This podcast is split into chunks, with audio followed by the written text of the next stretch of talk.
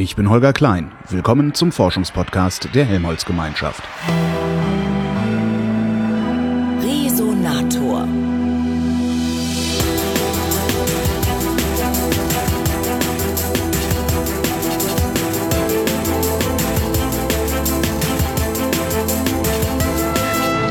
Ich bin am Helmholtz-Zentrum für Polar- und Meeresforschung in Bremerhaven, dem Alfred-Wegener-Institut und rede mit Ralf Röchert, der ist Pressesprecher da. Hallo, Herr Röchert.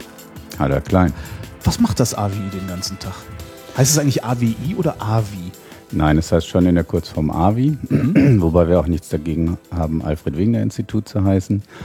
Ähm, der offizielle komplette Name ist ja Alfred Wegener Institut Helmholtz Zentrum für Polar- und Meeresforschung. Ach so rum, okay. Und daraus geht auch ganz gut hervor, was wir eigentlich den ganzen Tag tun, nämlich Polar- und Meeresforschung.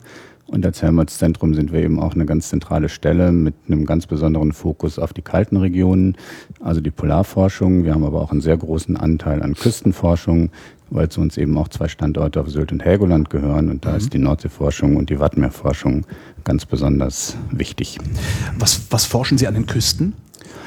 Naja, der, letztlich geht es ja auch immer eigentlich um den Hintergrund, was passiert gerade mit dem Klimasystem der Erde das heißt, ähm, die, das Meer vor unserer Haustür ist natürlich auch ein Fokus von unserer Seite aus und wir versuchen unter anderem eben rauszukriegen, welche Veränderungen gibt es in der Nordsee, welche Veränderungen gibt es im Wattenmeerbereich. Ähm, dazu kommt auch, dass die Küsten ja beides haben. Sie sind faszinierende Naturräume einerseits, sie sind Ballungsräume andererseits mit vielfältigen Nutzungsansprüchen. Insofern geht es auch immer darum, wie kann man diese Räume so nutzen, dass die Natur gut erhalten bleibt und gleichzeitig die Nutzung eben nachhaltig erfolgt. Geben Sie da auch entsprechende Empfehlungen dann an die, an wen eigentlich, an die Politik, an die Industrie vielleicht sogar? Von der Tradition her sind wir ein Grundlagenforschungsinstitut. Das heißt, es geht natürlich sehr stark immer darum zu verstehen, was passiert in diesen Ökosystemen.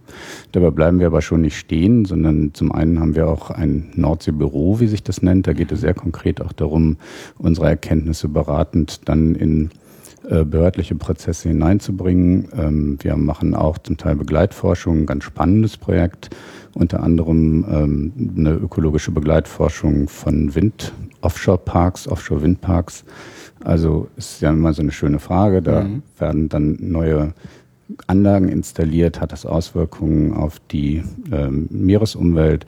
Da machen wir dann auch ökologische Begleitforschung, also auch da sehr anwendungsorientiert. In allem geht es aber schon auch immer sehr stark darum, was genau verändert sich in dem Ökosystem, um das überhaupt erstmal zu verstehen. Wer war eigentlich Alfred Wegener? Alfred Wegener ist eine ganz spannende Figur in der Wissenschaft.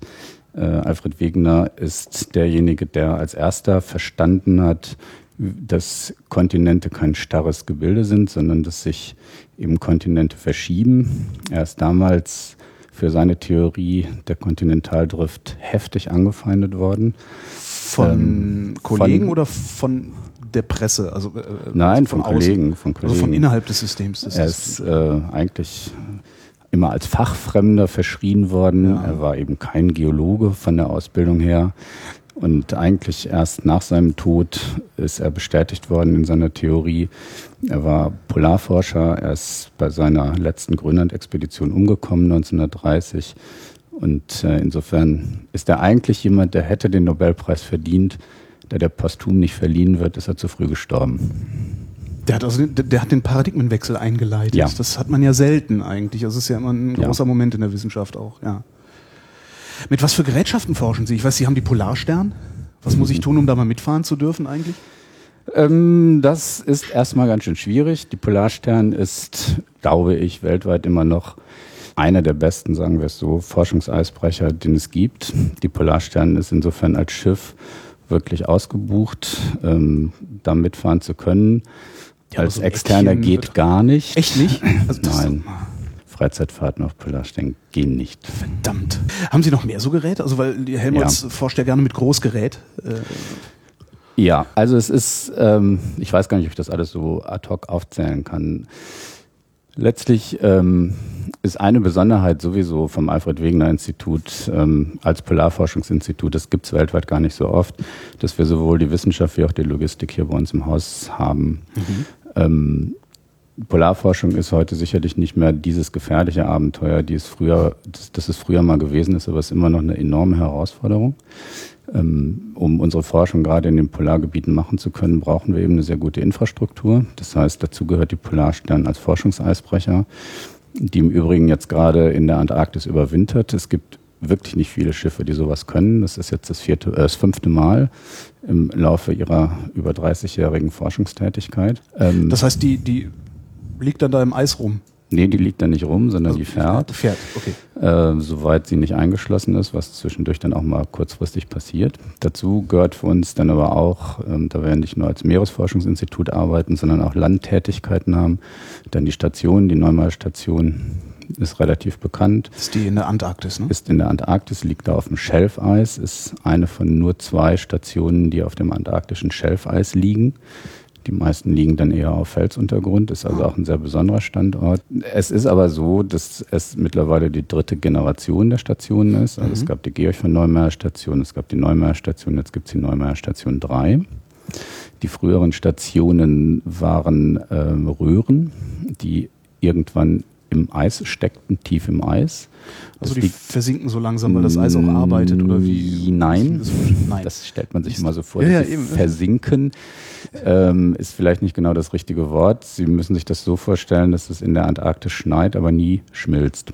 Das okay. heißt, sie haben keinen Tauvorgang. Heißt, sie versinken nicht, sondern es wächst drumherum. Genau. Okay. Das heißt, es wächst immer ein Schneezu, also man hat einen jährlichen Schneezutrag mhm. und irgendwann ist die Station überdeckt und sinkt dadurch natürlich auch optisch sinkt in Anführungsstrichen immer oh, tiefer ja. ins Eis.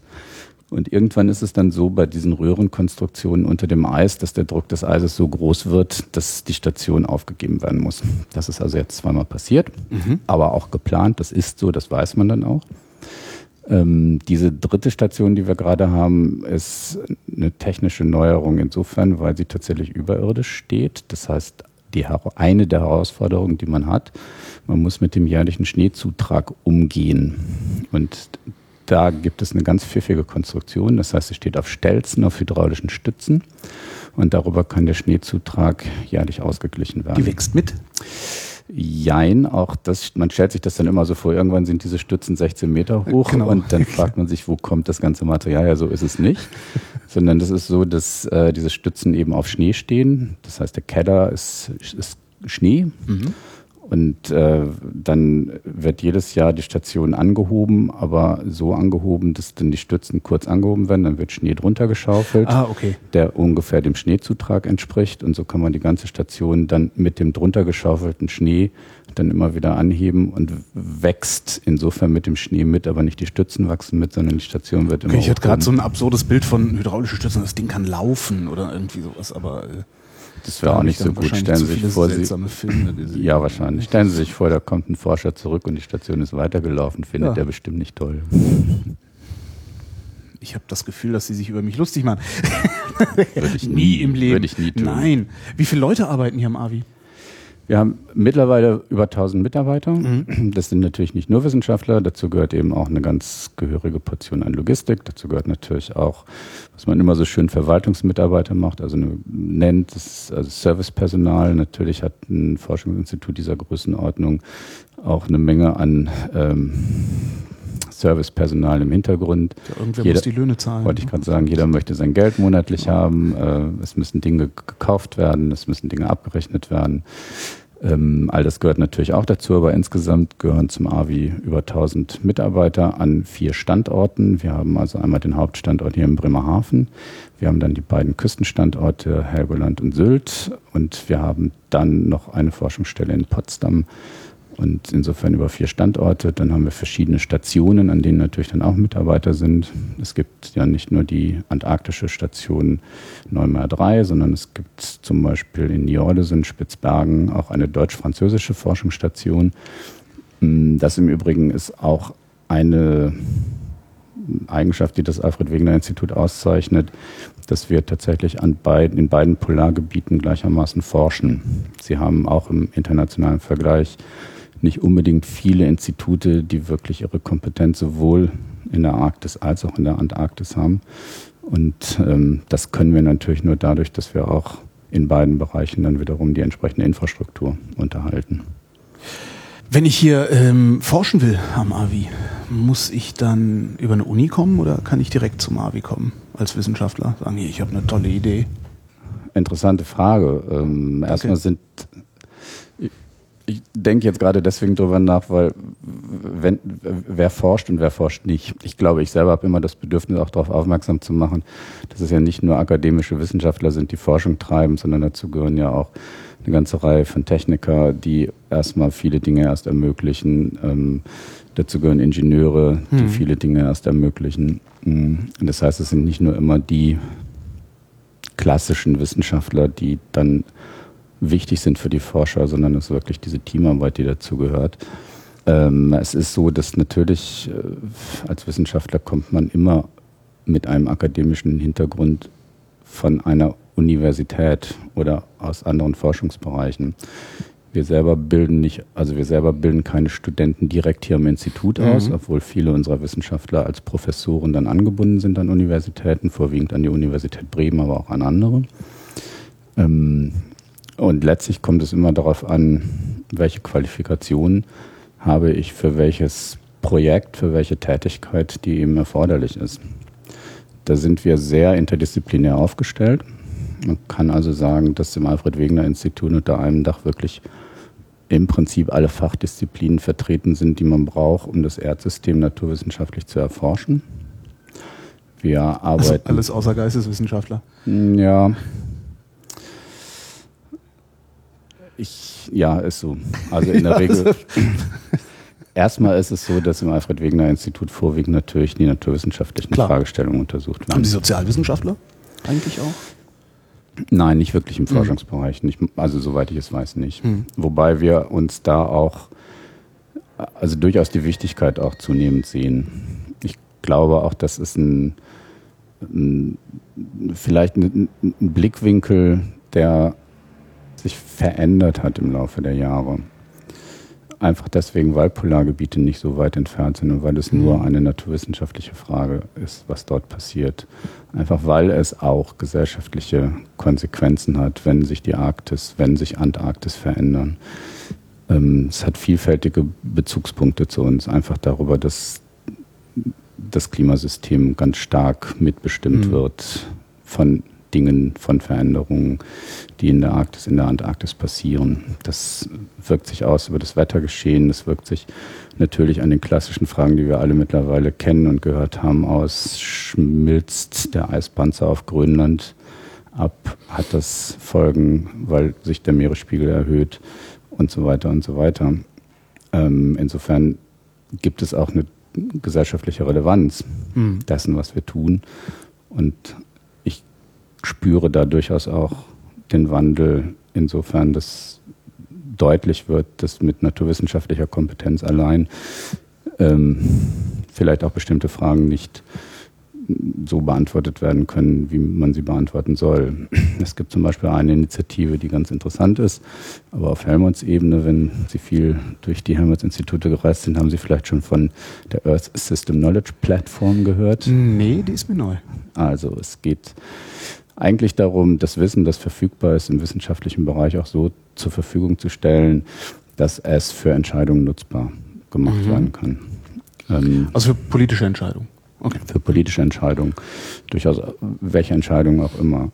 Ich will Ihnen ein Beispiel geben. Ähm, die Arktis, das Meereis schwindet im Sommer, ist ein Thema, das uns jetzt auch seit einigen Jahren begleitet. Ähm, vielleicht zum Hintergrund, die Arktis verändert sich in jährlichen Rhythmen. Mhm. Die Arktis selber ist ein Ozean, anders als die Antarktis. Die Antarktis ist ein Land mit einem Ozean drumherum. Die Arktis ist ein Ozean mit, mit ganz Land viel Land drumherum. Mhm. Und äh, dieser Ozean ist im Winter weitgehend zugefroren. Im Sommer geht das Eis ein Stück weit zurück. Das ist ganz normal. Es gibt also diesen jährlichen jahreszeitlichen mhm. Rhythmus. Das, was wir eben feststellen, ist, dass dieses Minimum im Sommer immer kleiner wird. Das heißt, es ist durchaus anzunehmen, sagen unsere Wissenschaftler, wenn der Klimawandel so weitergeht, kann die Situation, wird die Situation eintreten, dass irgendwann auch der arktische Ozean im Sommer mal eisfrei sein wird. Mhm. Damit wird ein Gebiet zugänglich, das im Prinzip seit Menschengedenken verschlossen war. Damit steigen auch Nutzungsansprüche. Mhm. Das heißt, Sie haben eine ganze Reihe von Fragen, die sich daran aufhängen. Angefangen von der Schifffahrt. Könnte man den arktischen Ozean durchfahren mit dem Schiff, spart man ganz viel Kilometer oder Seemeilen vielmehr äh, ist wirtschaftlich attraktiv. Mhm. Hat, hat natürlich auch Risiken, Gefahren, weil nach wie vor haben sie Eis dort oben. Das heißt, wie gehe ich mit diesem Phänomen um? Ich habe einerseits neue wirtschaftliche Potenziale und andererseits aber auch erhebliche Umweltrisiken. Das alles wirft Fragen auf, mit denen man umgehen muss ganz spannender Punkt ist ja, im, im, Grunde genommen steckt in der Klimadebatte immer die Frage, worauf steuern wir zu? Mhm. Also es gibt schon, es ist kein Rätselraten, aber es ist natürlich keine komplette Sicherheit. Man kann nichts vorhersagen, mhm. man kann nicht wahrsagen, man kann Prognosen machen aufgrund von Modellen, indem man versucht, möglichst gut zu beschreiben, ähm, wie, wie das System zusammenhängt, um dann zu sagen, wie wird es sich entwickeln. Ein ganz wichtiger Punkt dabei ist aber eben auch, dass man weiß, was in der Vergangenheit passiert ist. Das heißt, ähm, von, von, von unserer Seite aus ist es immer ganz wichtig, alle drei Dinge zu betrachten. Wir versuchen zu verstehen, welche Klimaveränderungen es in der Vergangenheit gegeben hat. Wir versuchen sehr exakt zu beobachten, was momentan passiert. Und aus dem, was wir dabei lernen, versuchen wir eben auch so zuverlässige Vorhersagen, Voraussagen, Prognosen ist das richtige Wort, zu machen, was in der Zukunft auf uns zukommt. Und um das Zusammenspiel gut hinzubekommen. Deswegen ist es so wichtig, dass so viele verschiedene Disziplinen bei uns im Institut sind. Dass eben Geologen da sind, dass äh, Biologen da sind, dass Klimawissenschaftler da sind, dass es Leute gibt, die Atmosphärenforschung machen, genauso wie Leute, die Tiefseeforschung machen. Dass äh, wir Eisspezialisten haben, Meereisspezialisten, Glaziologen, die die Eisschilde untersuchen und so weiter weil sich dieses Erdsystem eben so komplex aus so vielen unterschiedlichen Dingen zusammensetzt. Will man es verstehen, sollte man tunlichst eben auch verschiedene Kompartimente betrachten, um die Modelle, die dann wiederum wichtig sind, um die guten Prognosen zu machen, so exakt wie möglich hinzukriegen. Haben wir noch irgendwas vergessen? Bestimmt. Ralf Röchert, vielen Dank.